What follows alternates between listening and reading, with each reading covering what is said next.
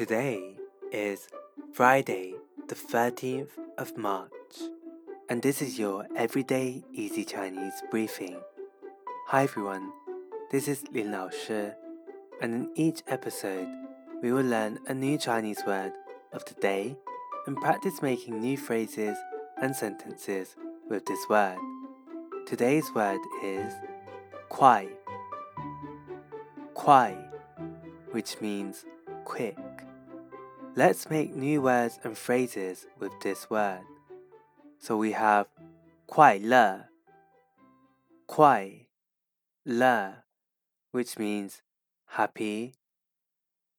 快递,快递, which means express delivery.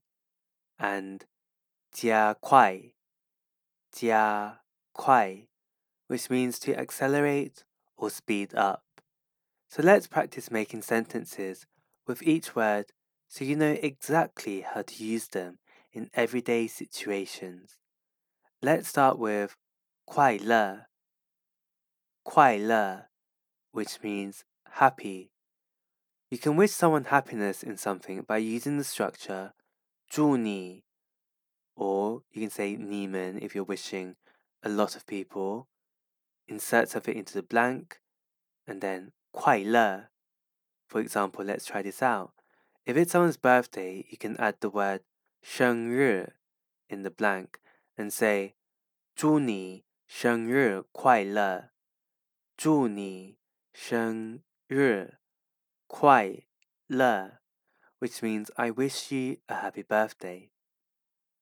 Now let's move on to 快递 which means express delivery. You can say 你最好快递这封信，它是紧急的。你最好快递这封信，它是紧急的。You better send this letter by express delivery because it is urgent. Finally, let's make a sentence with 加快 which means to accelerate. I often hear this in the car when people say, 你要是不加快速度就要迟到了。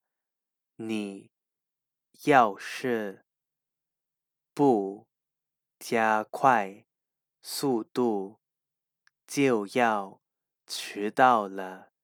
If you don't speed up, we'll be late. But best to be safe, guys. Don't overspeed. Okay, so today we learned how to create new words from the word kuai, which means quick. Kuai le, happy. Kuai di, express delivery. And jia kuai, which means to accelerate or speed up. For more Chinese practice, subscribe to our YouTube channel, Everyday Easy Chinese, for new lessons every Thursday and Sunday. See you again tomorrow.